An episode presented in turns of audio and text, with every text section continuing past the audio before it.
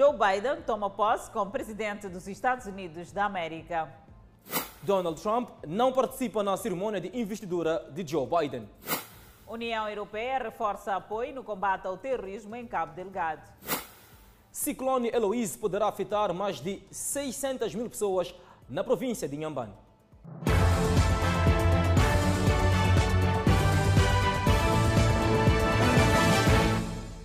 Boa noite, estamos em direto e seguramente em simultâneo com as redes sociais e a Rádio Miramar. Joe Biden toma posse como 46º presidente dos Estados Unidos da América. O fato coloca fim ao legado de polêmica e descrédito do cargo, que ficam naturalmente colocados ou colados a Donald Trump. Tudo foi preparado ao pormenor. Afinal de contas, não pode haver falhas em tão importante cerimônia. A segurança está garantida. O chefe da polícia de Washington anunciou que aumentou para mais de 20 mil o número de soldados da Guarda Nacional destacados para a cerimônia de investidura de Joe Biden. O número de membros da Guarda Nacional destinados a reforçar a segurança na capital dos Estados Unidos deverá aproximar-se a 30 mil número. Aqui se adicionam os corpos da Polícia do Capitólio, da Polícia do Parque Nacional, da Polícia Local de Washington e dos Serviços Secretos. A recente invasão ao Capitólio norte-americano acabou por baralhar ainda mais as contas das equipas de segurança. Ainda no que respeita às mudanças que a Covid-19 causou na cerimônia solene, destacam-se a grande parte das celebrações que foram feitas via online, mas, para quem foi ao local, os responsáveis pelo evento exigiram a utilização de máscara. Houve também o controle da temperatura à entrada e observância do distanciamento social entre todos os participantes. Um dos pontos altos da cerimônia de investidura foi quando Joe Biden jurou defender e fazer cumprir a Constituição norte-americana. Após esse momento e antes de seguir para a Casa Branca, um conjunto de artistas bem conhecido junta-se à cerimônia. Para este ano, Lady Gaga, Jennifer Lopez, Tom Hanks, Job Bon Jovi, Justin Timberlake, Demi Lovato Eva Longoria e John Legend estão entre as cabeças de cartaz e ajudarão a dar continuidade ao programa. A seguir a esse momento, Biden seguirá com sua comitiva para a Casa Branca, espaço que vai ocupar pelo menos durante os próximos quatro anos. Este é um percurso que costuma ser feito a pé. Ao longo desse percurso estarão estrategicamente colocadas 191.500 bandeiras dos Estados Unidos, havendo também 56 pilares com luzes decorativas em memória daqueles que não vão estar presentes. Mas por causa da Covid-19 e também devido ao ataque ao Capitólio, este percurso vai ser feito de carro. Apesar de ser uma cerimônia com muito menos gente do que o habitual, várias figuras da política e da sociedade dos Estados Unidos vão marcar presença. É o caso dos três antigos presidentes Bill Clinton, George W. Bush e Barack Obama. Em instantes foi investido o novo presidente americano Joe Biden em substituição de Donald Trump e vão chegando algumas imagens à nossa redação central. Imagens estas que ilustram o local da investidura, mais precisamente a capital norte-americana, Washington, D.C., District of Columbia. Uh, de referir também que uma, numa das ausências mais notórias é, portanto, a presença, ou seja, a ausência de Donald Trump, que não compareceu a estas cerimônias de investidura do novo presidente americano, Joe Biden. E também é sobre forte aparato de segurança que marca esta investidura de Joe Biden. Esta presença de seguranças e vê neste momento ao momento em que a segurança também que está reforçada em grande escala nos Estados Unidos da América. Adelaide Isabel, importa referir que esta passeata do Capitólio até a Casa Branca é em norma feita a, a pé, mas já devido a questões de segurança, dado o facto do mesmo Capitólio ter sido então invadido há dias por apoiantes de Donald Trump, esta passeata é agora feita, portanto, de carro por questões de segurança. Eu tenho indicação de que continuamos a trazer a informação e desta feita Donald Trump não compareceu esta quarta-feira à cerimónia de tomada de posse do 46º presidente dos Estados Unidos da América, Joe Biden. Horas antes da posse de Joe Biden, como novo inquilino da Casa Branca, Donald Trump decidiu passar seus últimos momentos como presidente dos Estados Unidos da América em seu resort na Flórida. Tal como prometido, Trump não compareceu à cerimônia, mas desejou sorte ao novo governo, sem, no entanto, mencionar no seu discurso de despedida o nome do rival Joe Biden. Saio da presidência orgulhoso de tudo e que conquistamos juntos. Nós fizemos o que viemos fazer e muito mais. Nesta semana, começamos um novo governo e rezamos pelo seu sucesso e pela manutenção de um país próspero e seguro. Desejamos que tenham sorte. Deus abençoe a América. Disse o republicano. Os convidados do evento de despedida foram obrigados a chegar mais cedo. Familiares de Donald Trump, como Ivanka Trump e Donald Trump Jr., aguardavam na pista. Havia uma ordem que proibia a presença de qualquer tipo de armas. Horas antes da saída, Trump tomou as últimas decisões como presidente. Concedeu o indulto presidencial ao ex-aliado republicano Steve Bannon e mais 70 pessoas, entre elas artistas famosos como o rapper Lil Wayne. Donald Trump sai da presidência dos Estados Unidos da América depois de sofrer dois impeachments. O julgamento do segundo caso ainda está pendente no Senado. Conhece agora o perfil do novo presidente americano Joe Biden numa reportagem da nossa correspondente Evelyn Bastos. A família sempre foi uma prioridade na vida de Joe Biden. Durante anos, enquanto era senador e trabalhava aqui no Congresso americano, ele fazia viagens de trem de duas horas na ida e duas na volta entre sua casa em Delaware e a capital Washington. Tudo para ficar o máximo de tempo possível com a família. A carreira profissional de Biden foi marcada por acontecimentos na vida pessoal. Por isso, a família sempre esteve em evidência para os eleitores. Em 1972, a primeira mulher e uma filha de Biden morreram em um acidente de carro, logo no início da carreira política dele. Viúvo e com dois filhos para criar, ele casou novamente em 1977 com a primeira-dama Jill Biden, que hoje tem 69 anos. Os dois tiveram uma filha. Diferente de outras mulheres que ocuparam o cargo de primeira-dama e seguiram os protocolos, Jill é professora em tempo integral e pretende continuar o trabalho após a posse do marido. Há expectativa de que ela trabalhe com questões de educação na Casa Branca. Bill, o filho mais velho, serviu nas Forças Armadas no Iraque e se tornou procurador-geral de Delaware. Diziam que ele tinha herdado as habilidades políticas do pai, mas aos 46 anos ele morreu por causa de um câncer no cérebro. O outro filho de Biden, Hunter, se envolveu em polêmicas ao fazer negócios na Ucrânia e na China quando o pai era vice-presidente de Barack Obama. E esse fato foi um dos alvos de ataque de Trump durante a corrida eleitoral. Em muitas situações, Trump chegou a pedir a prisão de Hunter Biden. Nada foi provado até agora. Hoje, Hunter tem 50 anos e mora em Los Angeles. E, por fim, a caçula da família é Ashley Biden, que tem 39 anos. Ela foi assistente social até 2012. Depois fez parte de uma organização que luta pela reforma da justiça penal. E no ano passado deixou o cargo para se juntar à corrida presidencial. De perfil reservado, tem contas nas redes sociais fechadas e afirma que não vai ocupar nenhum cargo político na administração do pai. Ficou para trás o perfil de Joe Biden, mas um presidente dos Estados Unidos da América e instante foi investido o novo presidente americano em substituição de Donald Trump. E vão chegando também algumas imagens à nossa redação e este momento lançamos o sinal para outro estúdio para estarmos em contato com Clemente Carlos. Clemente Carlos, boa noite uma vez mais. Pois é, Adelaide Isabel, estamos deste lado para trazer ainda mais interação em direto ah, desta feita temos em estúdio Elídio Nhantumbo, boa noite, a quem passo a saudar. Boa noite, Elídio. Boa noite, Clemente, e boa noite aos telespectadores, especialmente aos uh, telespectadores americanos que podem estar a assistir aqui a partir uh, de Maputo. E obrigado pelo convite. Elídio Nhantumbo, desta vez não estamos sozinhos também, temos o César que está nos Estados Unidos. Boa noite, César. Boa noite, então é um prazer poder estar com vocês esta noite aqui nos Estados Unidos também. Pois é, César, eu vou começar mesmo contigo. Traga-nos, por favor, as novidades. Como é que foi então o dia? Qual foi a expectativa das pessoas e também o sentimento à volta desta investidura de, uh, portanto, Joe Biden? O, o, dia foi relativamente calmo. Uh, havia muita antecipação por causa do que aconteceu na semana passada aqui no Capitólio, ou no Capitol Hill, como dizem cá nos Estados Unidos. Havia uma presença militar de 25 mil uh, soldados que era mais que a presença militar dos Estados Unidos no Iraque, Afeganistão e na Síria uh, em conjunto. Então, é um tempo muito difícil e diferente cá nos Estados Unidos. mas tomando em consideração o clima, uh, foi um dia muito calmo.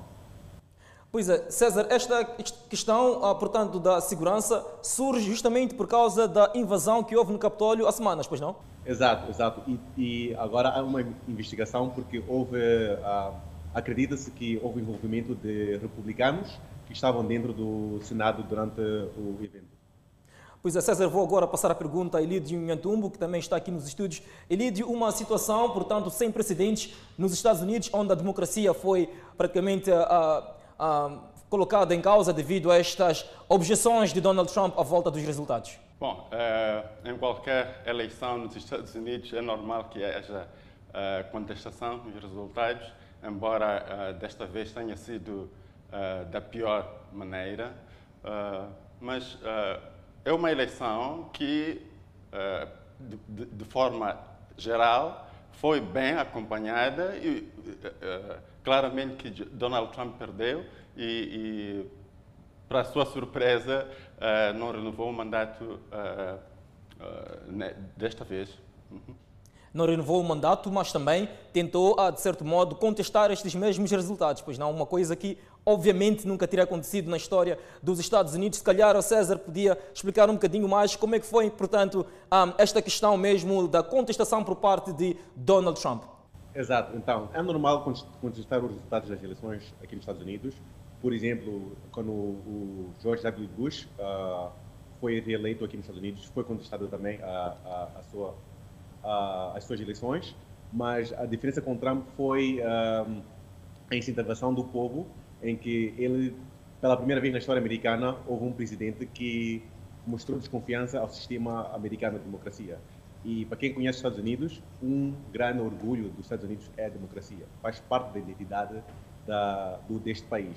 Então, com o Donald Trump, o presidente, contestando a legitimidade do, das eleições cá nos Estados Unidos, o povo americano encontra-se dividido em que há uma área que tem confiança na sua democracia. César, César, houve alguma surpresa na ausência de Donald Trump nesta investidura? Houve alguma surpresa por esta ausência? Não, isto aqui é normal do caráter do Trump, não é? Ele faz as coisas como que ele quer fazer e ele falou, disse que não ia aparecer e como prometeu, ele cumpriu. Muito obrigado, César. Ah, Lídio Nhantumbo, o que, é que se pode esperar, portanto, desta relação com os Estados Unidos nesta investidura de Joe Biden? Bom, em termos gerais, uh, Joe Biden tem agora internamente dois desafios que chamei de RR, que é a reunião e a e, e revisão da, da, da, da, política doméstica.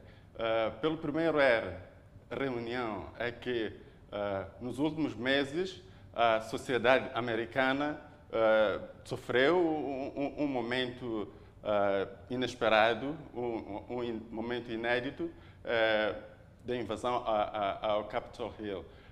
e isto, de certa forma, descredibiliza a imagem dos Estados Unidos como potência exportadora de democracia, se, se me permitir a expressão, o que reduz a legitimidade para a promoção da democracia no mundo.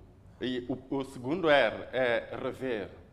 O que é que significa? É que as políticas de Donald Trump retiraram a, a, a, a política de saúde, a, chamada Obamacare, Affordable Care Act, que beneficiava as camadas pobres e o, o, os mais ricos, a sociedade, a alta sociedade, saiu a beneficiar-se um pouco disto e as uh, companhias farmacêuticas.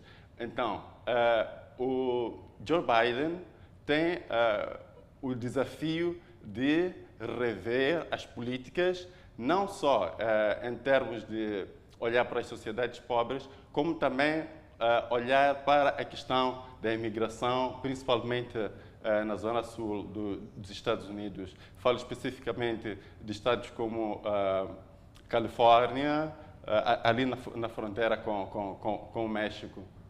Pois bem, Elidio Nhantu, muitíssimo obrigado por sua intervenção. Também agradeço a si, César, em direto a partir dos Estados Unidos. Grato pela atenção dispensada e voltamos a estar juntos numa próxima oportunidade. Adelaide Isabel, devolvo a palavra ao Estúdio Central. Tenha bondade. Obrigada, Clemente Carlos, eh, que esteve a interagir com César a partir dos Estados Unidos da América, onde falou da cerimónia de investidura de Joe Biden. E também tivemos em estúdio lido que falou do futuro da política externa nos Estados Unidos da América. De recordar que ainda neste jornal voltaremos a falar desta tomada de posse de Joe Biden.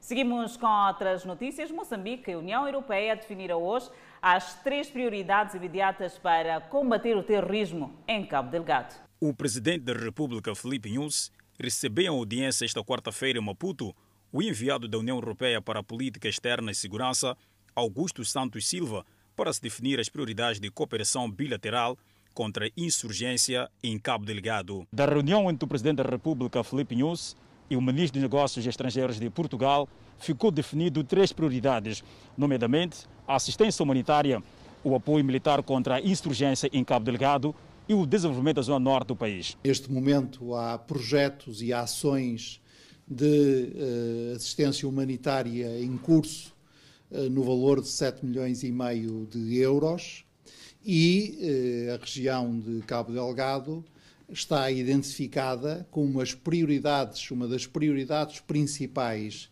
da ação humanitária europeia nesta região do sul da África e do Oceano Índico. Fora as questões de segurança, destaca-se o auxílio na criação de mais empregos no norte de Moçambique. Eu queria assinalar como um projeto emblemático, pela sua importância, o projeto Mais Emprego, que foi devidamente acordado com uh, o Ministério dos Negócios Estrangeiros e da Cooperação de Moçambique e cujo objetivo é formar até 800 jovens daquela região com uh, formação profissional, qualificação técnica que os capacite para trabalhar, em particular, na área uh, da economia da energia e, em particular, na área do gás. A ministra dos Negócios Estrangeiros de Moçambique congratulou a ajuda da União Europeia em diferentes áreas de cooperação. O chefe de Estado moçambicano apreciou positivamente o papel e empenho da União Europeia e dos seus Estados-membros nos processos de paz e reconciliação no nosso país. O ciclone tropical Eloise poderá atingir a costa moçambicana entre os dias 23 e 24. O mesmo poderá afetar cerca de 600 mil pessoas, sendo a maioria da província de Inhambane. Mais de 600 mil pessoas poderão ser afetadas pelo ciclone tropical Eloise, que, depois de fustigar Madagascar, poderá chegar à costa moçambicana entre os dias 23 e 24.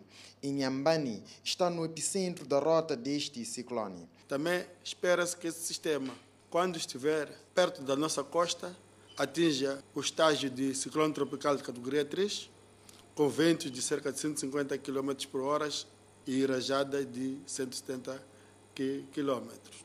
Bacias hidrográficas já em alerta são das maiores preocupações. Temos neste momento cerca de seis bacias hidrográficas que constituem preocupação, que estão em risco de ocorrência de alguma inundação. Estamos a falar de três bacias que estão na província de Inhambane, que nós chamamos de bacias costeiras da província de Inhambane, que é Mutamba, Inhanombe e Govoro. A bacia de Govoro não tem um risco alto, uma vez que não tem muita habitação, mas temos neste momento a bacia do Mutamba e Nhanombe, que já estão no nível de alerta. É um desastre que tem também a sua faceta positiva, podendo reabastecer as barragens que estão neste momento com baixos volumes de água, sendo que a situação poderá melhorar o sistema de abastecimento de água em Maputo e Matola, bem como outros pontos que dependem da barragem de Curumana. Nós achamos que essa depressão ou ciclone seria importante também se trazer chuvas para aquilo que é o incremento dos níveis de armazenamento. Neste momento, Pequenos Lubombos, estamos com cerca de 17% do nível de armazenamento e pelas análises que nós efetuamos, 200 milímetros em 48 horas, nós achamos que se 10% afluir para a albufeira, nós podemos incrementar cerca de 71 milhões de metros cúbicos armazenados. Seria muito bom, mais os 65 que estão lá. O setor de pesca e aquacultura está empenhado em sensibilizar pescadores e viabilizar a retirada de embarcações que se encontram no mar. Nós, como setor, nesse preciso momento, estamos a fazer trabalhos de sensibilização para aquele que é o grupo-alvo para a província de Inhambane, olhando para um, um total de 3 mil eh, pescadores que poderão ser afetados e não só tanto em termos do pessoal, assim como em artes de pesca que usam. Tanto o trabalho consiste em retirada das embarcações. Comunidade internacional já com equipas de emergência na rota do ciclone, segundo o representante dos assuntos humanitários em Moçambique. Em preparação à, à tempestade Eloise, portanto, tem uma um, tem uma, um número de ações que os parceiros humanitários estão, portanto, a trabalhar. Estamos em contato com as equipas a nível da província. Danos que incluem interrupções na N1 em Gaza e em Inhambane são previstos. Das previsões, não faltam inundações em Maputo e Matola. Informações colhidas no Conselho Técnico de Gestão e Redução de Riscos de Desastres. E ainda sobre o assunto, em alusão, alguns pescadores em Inhambane prometem não se fazer ao mar a partir de amanhã para se precaverem do Eloís. As marcas da violência deixadas pela fúria do ciclone Dineu em 2017 na província de Inhambane ainda podem ser vistas nos pescadores. Senhor Eliso é responsável de um dos conselhos comunitários de pesca nesta província. Conta que com a fúria do Dineu, ele e outros seus colegas perderam muitos barcos. Perderam até as residências, os barcos, os outros que até agora nem conseguimos quase recuperar até voltar a trabalhar. Em 2017, a quanto da passagem do ciclone Dineu por esta província, os pescadores dizem que teriam somado muitos prejuízos porque as suas embarcações não aguentaram da fúria dos ventos, foram retiradas do mar até junto às residências, ficaram danificadas e que até hoje contabilizam-se muitos prejuízos. Para evitar situações similares, dizem que nesta altura todos os pescadores já foram sensibilizados para que possam retirar todo o material nas embarcações. Este responsável sabe da chegada do novo ciclone, cuja previsão está marcada para 24 do mês em curso. Teme grandes prejuízos, daí que ações de prevenção já estão em curso. É uma coisa que mesmo que nos chama a atenção quando vemos qualquer ciclone que estamos próximos a uma tempestade. Nós temos quase tentando ter essa, essas precauções de organizar as embarcações, assim como sensibilizar uh, os pescadores, assim como qualquer operador marinho para não se fazer ao mar por esses dias. Organizar embarcações concretamente refere-se ao quê? O que é que deve ser feito basicamente? Sim, tirar o material como as redes fora, uhum. velas, uhum. deixarmos o barco só a flutuar para com que possa aguentar não afundar. Dona Albertina reside nas proximidades da Baía de Inhambane, uma zona que ciclicamente sofre dos efeitos dos ventos fortes. A mesma lembra com tristeza o momento em que viu a sua casa a ser destruída pelo Dineu e que, envolvidos quatro anos, ainda não conseguiu recuperar a mesma. Hum, outros tiveram ajuda com o Estado, outros nem tiveram. Exemplo como eu, desde que caiu essa casa, só vieram escrever e nem ajuda nem nada. Sou sozinha, sou da minha maneira. Consegui fazer aquela baraquinha, consegui ficar com essas crianças até hoje. Conta que já sabe da chegada do novo ciclone e a única forma de se preparar é colocar blocos e sacos de areia nas chapas. Nós vamos ver a movimentação, como vai, como vai estar. E se nós ver que já não está a dar, epa, vamos dar saltada para lá em cima também onde, onde há seguro. Como da primeira vez também foi assim mesmo. Fugimos daqui da Bahia para lá em cima, lá, sim, como segurar lá. As autoridades em Nhambane dizem que têm vindo a sensibilizar a população para se precaverem do fenômeno, principalmente a que vive em zonas costeiras, locais considerados de grande risco. Inundações em Sofala interrompe trânsito rodoviário na via Tica-Bus. Na manhã desta quarta-feira já havia um número considerável de pessoas na Praia Nova que pretendia apanhar uma embarcação para se deslocar ao distrito do Buze. O transporte marítimo será por esses dias um meio de eleição, se não obrigatório para quem pretende chegar àquele distrito da província de Sofala. Obrigatoriamente tem que, tem que usar essa via. Sim, sim. Ou, caso contrário, terá que ficar em terra. Terá que ficar, terá que ficar. Se não tem coragem, terá que ficar, sim. É muito pesado porque uh, dá medo, primeiro. A alternativa é viajar de barco. De barco, não há outro meio a na série de via marítima. Viajar ao distrito de Búzios só é possível por essas alturas pela via marítima. por conta do interrompimento da via que liga este distrito à cidade da Beira, isto é, a estrada Ticabus. As comunidades dizem que não têm outra alternativa e enquanto a situação no terreno continuar tal como está, vão apenas ter que usar a via marítima. Francisco Joaquim, que viajou semana passada para a cidade da Beira de viatura, isto é, antes da via ter sido interrompida, diz que tem de regressar a casa de barco para acompanhar de perto a situação dos filhos que ficaram naquele distrito. Estou preocupado, até que eu vim aqui porque queria gozar minhas férias, mas não está a ser possível. Mas como deixei minha família lá, então com essa situação de tempestades cheias, não posso ficar muitos dias porque todos os meus filhos estão lá. Então tenho que me arriscar para poder assistir de perto a situação junto com a minha família. Apesar de não ser muito cômodo, o nosso entrevistado afirma que de barco a viagem é mais rápida. A de barco são pouco tempo comparativamente com o carro. Só é uma via menos gostada. Sim, sim. É que a civilização, quando você está no barco, já é aquela outra aí. Então, de carro você sente-se um pouco acomodado. Enquanto a estrada continuar intransitável, os proprietários das embarcações agradecem pelo facto do seu negócio registrar muita procura de passageiros. Há muito cliente, sim, porque não há outra maneira, eles têm que mesmo viajar, mesmo querendo como não, tem que subir barcos. Uma fonte da Administração Nacional de Estradas assegurou que o trânsito de viaturas na estrada Ticabus continua interrompido por conta das águas que galgaram aquela rodovia. A região de Grande Maputo poderá contar com mais 100 autocarros para fazer face a cada vez maior procura de transporte por parte dos utentes. A informação foi avançada pela Agência Metropolitana de Transporte de Maputo. Aglomerados como este nas paragens ou terminais são comuns na cidade ou província de Maputo. Facto que deriva de insuficiência de transporte para responder à maior procura dos utentes dos populosos bairros das duas províncias.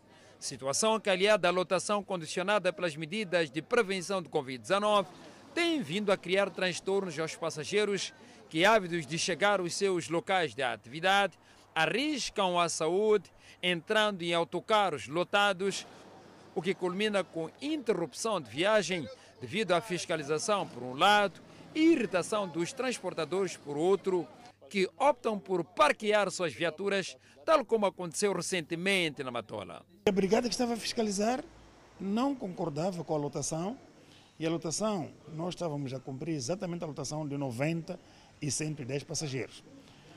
A mesma situação criou um embaraço porque foram cerca de 14 autocarros que ficaram paralisados naquela manhã por falta de motoristas, porque os motoristas estavam sem documentos para se fazer a estrada. Para responder a esta procura crescente, a Agência Metropolitana dos Transportes de Maputo anuncia a aquisição de mais meios circulantes.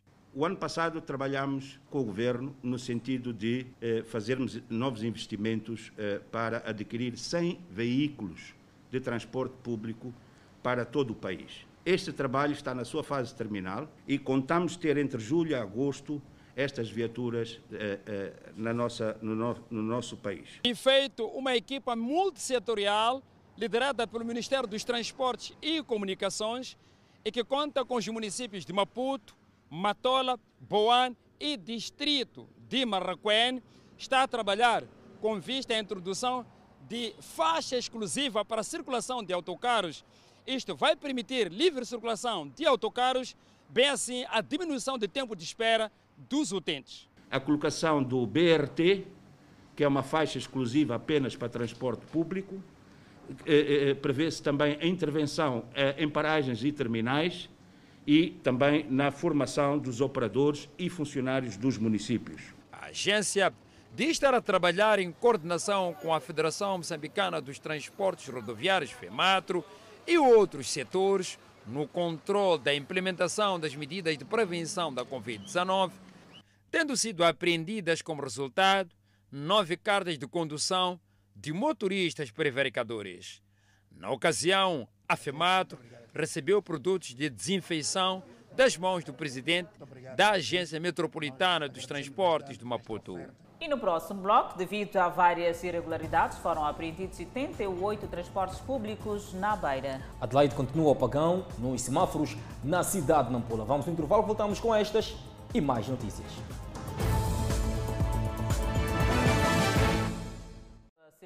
Publicado pela Universidade Eduardo Mondlane está a criar agitação entre os candidatos ao ingresso no ensino superior. Circula desde semana antepassada um edital em nome da Universidade Eduardo Mondlane que abre espaço às inscrições para exames de admissão para quem queira ingressar naquela prestigiada universidade.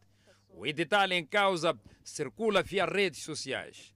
Sem perder tempo, até porque a UEM é bastante concorrida, alguns candidatos foram se inscrevendo.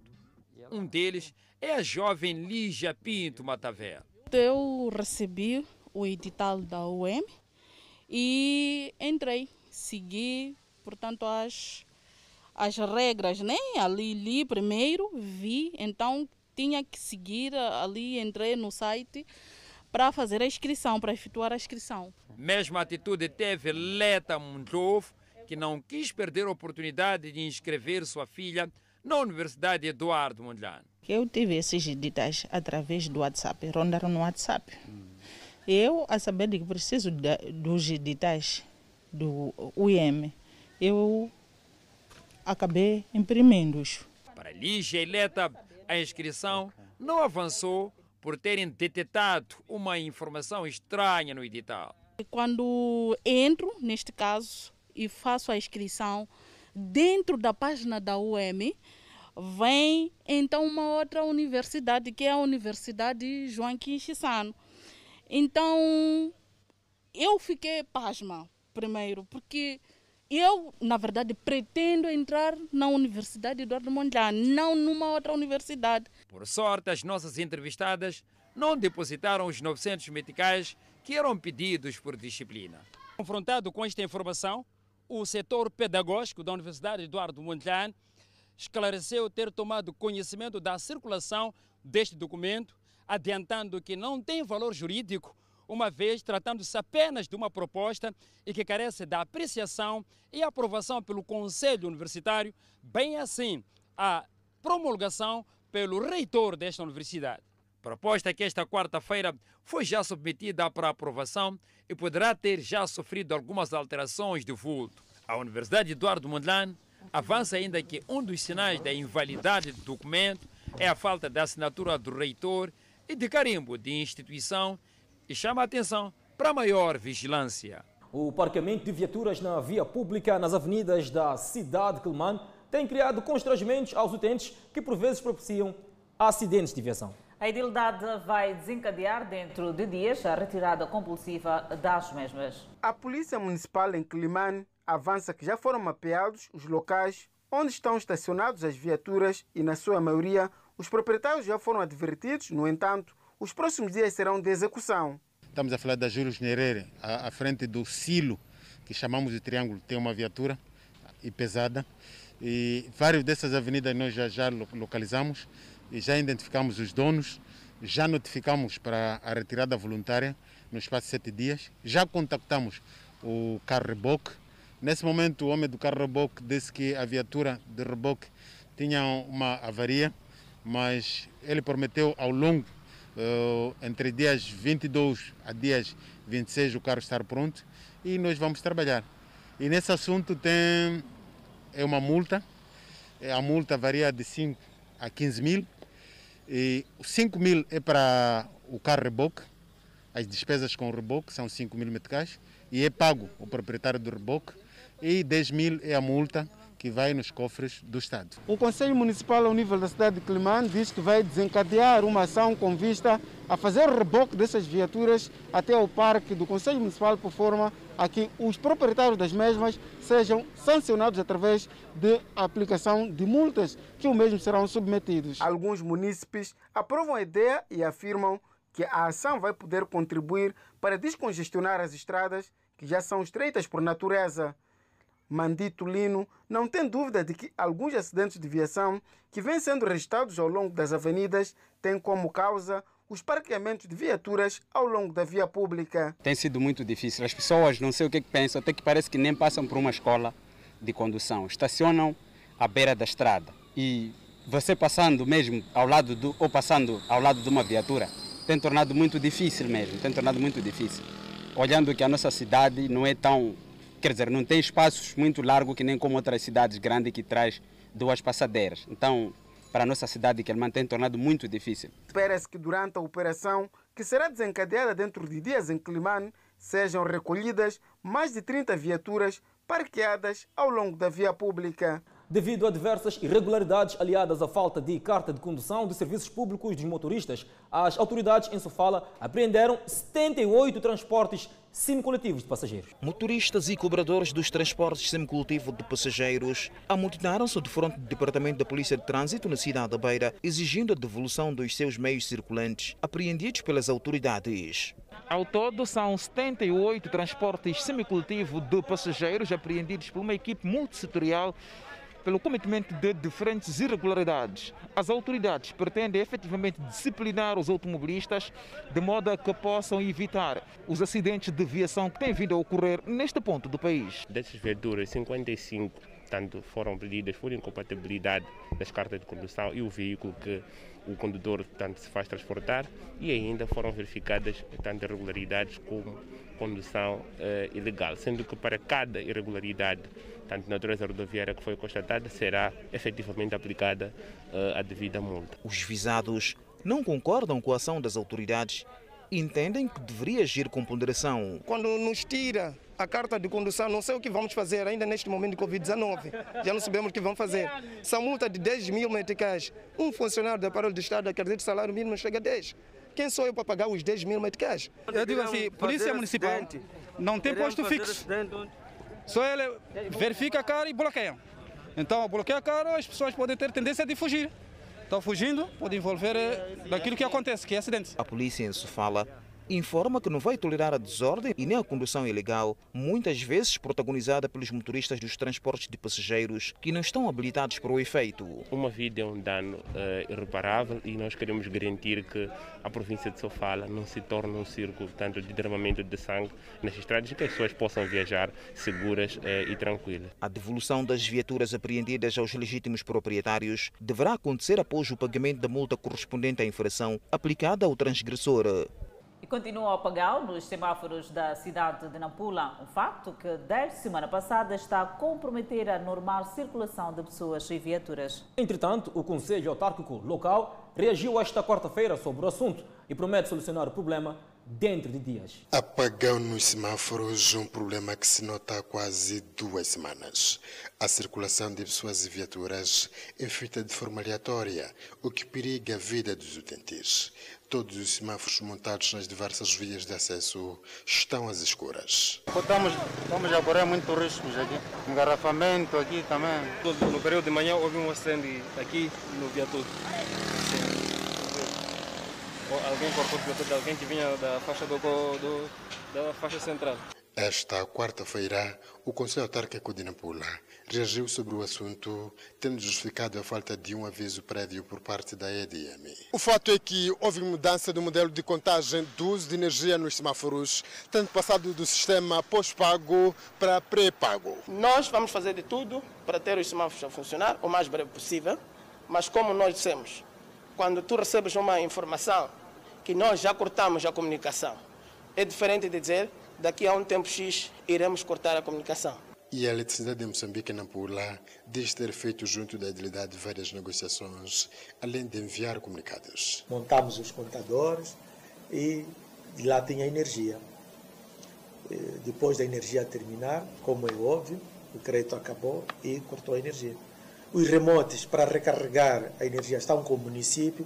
Tendo o município alguma dificuldade, pode aproximar a eletricidade de Moçambique nós vamos dar toda a assessoria possível, vamos explicar como é que se recarrega, se for o caso, e vamos sair do, do, do, desta, desta inquietação dos municípios. Enquanto a solução não chega, a circulação de pessoas e viaturas continua a ser feita de forma aleatória na cidade de Nampula. Voltamos a falar da cerimónia da investidura de Joe Biden nos Estados Unidos da América. Mais cedo, nossa correspondente Luciana Camargo conversou conosco e informou eh, que o novo presidente Joe Biden deverá tomar decisões importantes. Para ver e ouvir agora.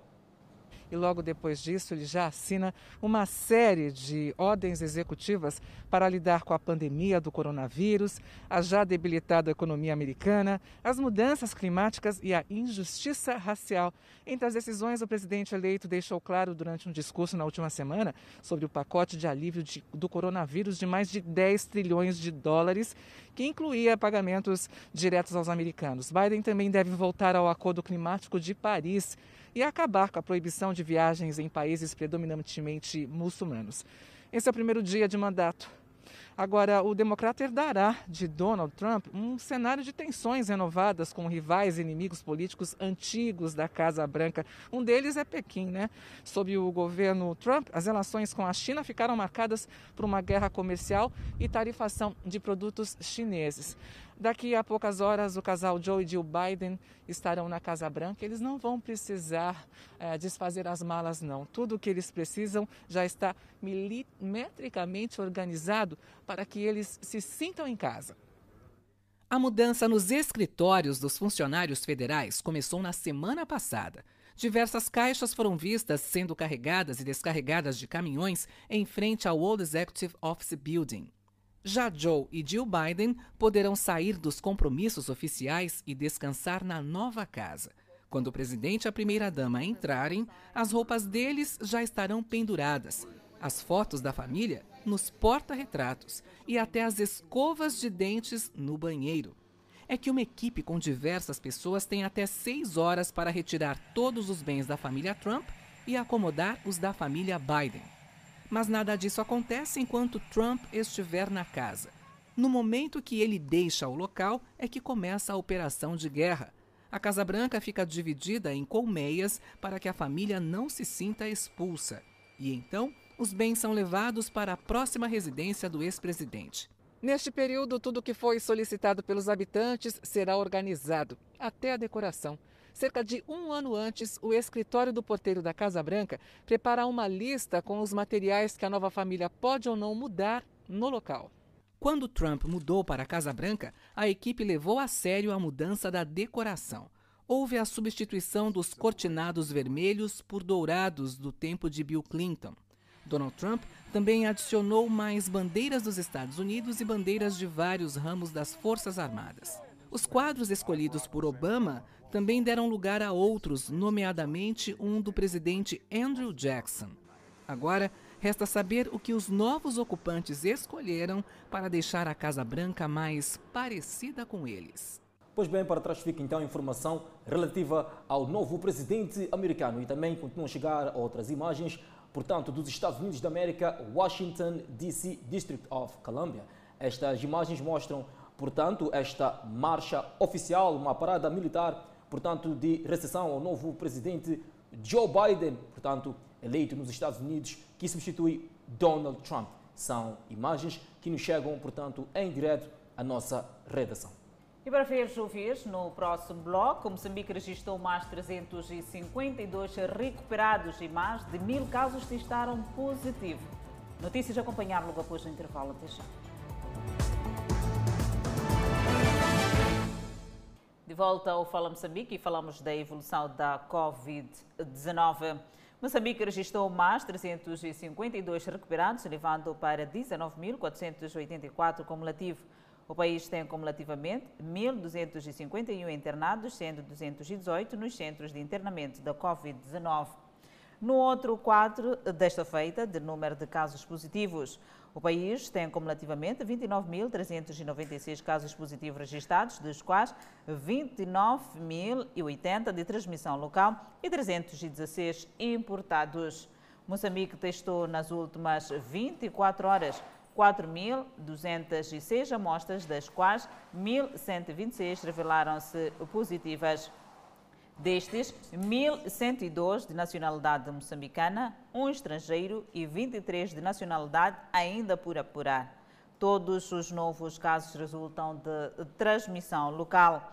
Há registro de mais 18 mortes, elevando para 271 as vítimas mortais. Moçambique tem 9.637 casos ativos da pandemia viral. Mudando de assunto, arrancaram as obras de construção de uma bacia de captação de águas pluviais em Machaquén. A obra tem duração de três meses. Construção da bacia de captação de águas pluviais em Machacane, uma obra adiada vezes sem conta e, finalmente, arranca a um ritmo que deixa animados os moradores de Machacane. Já estão a bom ritmo numa primeira fase.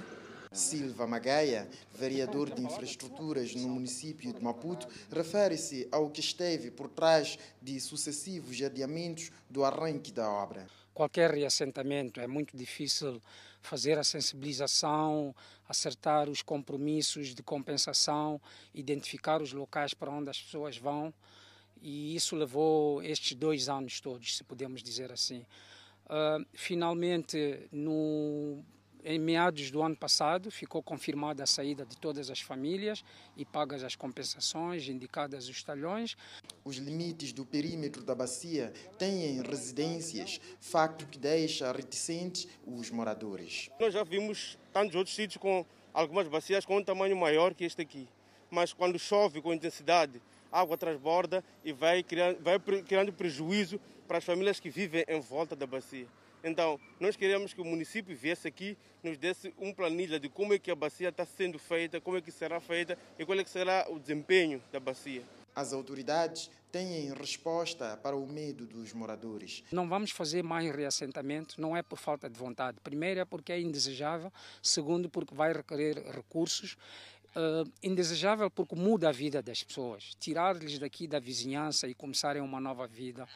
Já tivemos experiências no passado sobre o reassentamento. Fazemos só onde é forçoso e por isso vamos nos limitar a esta área que é necessária. É mesmo por o perímetro da bacia ter nos seus limites residências que a obra acaba incluindo o que não estava previsto, este muro de vedação para garantir segurança dos moradores. O muro de vedação não estava contemplado no projeto inicial.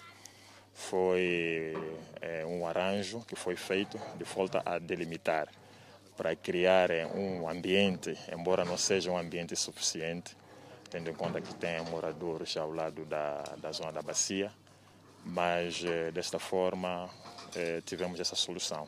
O empreiteiro promete cumprir com o prazo de execução. Os prazos serão cumpridos.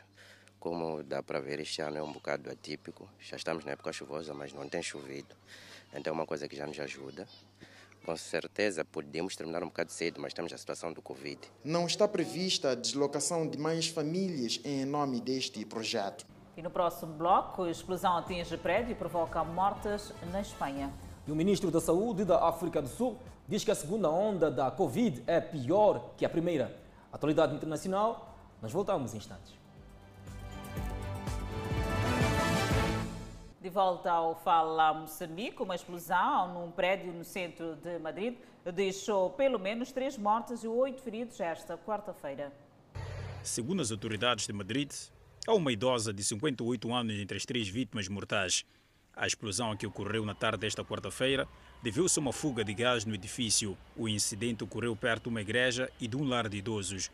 Segundo escreve a imprensa local, há ainda uma pessoa desaparecida entre os escombros, seis feridos ligeiros e um grave. Os feridos foram transferidos para um hospital. Muitos polícias e pessoal das forças de proteção civil estão na área e fazem evacuação da região que foi completamente isolada. O ministro da Saúde da África do Sul, Zoel Mkhize, disse que o recente aumento nacional de infecções por coronavírus veio mais rápido e pior do que o previsto. O pico impulsionado por uma variante do vírus colocou uma grande pressão nos hospitais sul-africanos.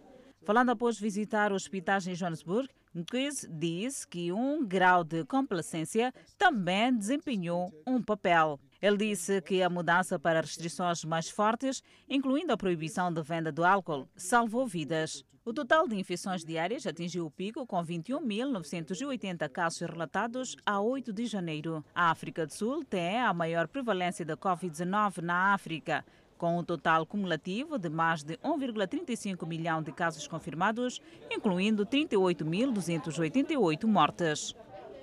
Manifestantes e polícias entraram em confronto em Ariana na noite de terça-feira, depois que o primeiro-ministro da Tunísia se dirigiu à nação em uma tentativa de conter protestos. A polícia usou gás lacrimogênio contra manifestantes que bloqueavam ruas, colocavam fogo em barricadas e atiravam objetos contra as forças de segurança em Ariana, uma cidade nos arredores da capital Tunis. O primeiro-ministro Ishan al-Mashish disse em discurso que o governo estava atento às manifestações. Al-Mashish também condenou os saques e a violência e defendeu o trabalho realizado pelas forças de segurança. A crise econômica da Tunísia, o desemprego e a falta de serviços básicos, tudo agravado pela pandemia, irritou os manifestantes. Os protestos geraram uma resposta vigorosa das autoridades, que temem uma repetição dos protestos que levaram à destituição do presidente Zine al-Abin Ben Ali há 10 anos. Um terremoto de magnitude 6.8 atingiu o centro-oeste da Argentina, seguido por pelo menos cinco tremores secundários que sacudiram prédios e atiraram produtos nas prateleiras de supermercados, mas não houve relatos de imediatos feridos. O terremoto atingiu uma profundidade de 10 quilômetros, disse o Centro Alemão de Pesquisa de Geociências, com epicentro localizado a 40 quilômetros ao sul da província de San Juan. Os tremores secundários variaram em magnitude de 3,5 a 5, disse o Centro Sismológico Europeu do Mediterrâneo. As redes sociais mostraram muitas casas e prédios a tremerem com a atividade sísmica, deixando rachaduras nas estradas, enquanto garrafas de vidro caíam das prateleiras das lojas. O governador de São João, Sérgio Unac, exortou as pessoas a manterem a calma após o terremoto e pediu que entrassem em contato caso precisassem de ajuda. Pois é, Adelaide Isabel, dentro de instantes vamos acompanhar então este trecho que dá-nos mais indicações sobre a novidade da Miramar, a novela Gênesis. E por hora, a previsão para as próximas 24 horas. Pema, 32 de máxima, 25 de mínima. Lixinga, 27 de máxima, 17 de mínima. Nampula, 30 de máxima, 23 de mínima. Seguimos para o centro do país. Tete, 35 de máxima. Quilomar, 33 de máxima. Chimoio, 29 de máxima. Beira, 31 de máxima. Vilanculo, 32 de máxima. Inhambane, 31 de máxima. Xaixai também com 31 de máxima. Maputo, 33 de máxima, 24 de mínima. Previsão de chuva. De volta ao Fala Moçambique. Desta feita colocamos o ponto final à presente edição do Fala Moçambique. E se gostou de uma das nossas reportagens ou pretende rever a edição na sua inteireza, pode fazê-lo através das redes sociais, com maior destaque para o Facebook e YouTube. Grato coração pela atenção dispensada e nós voltamos amanhã.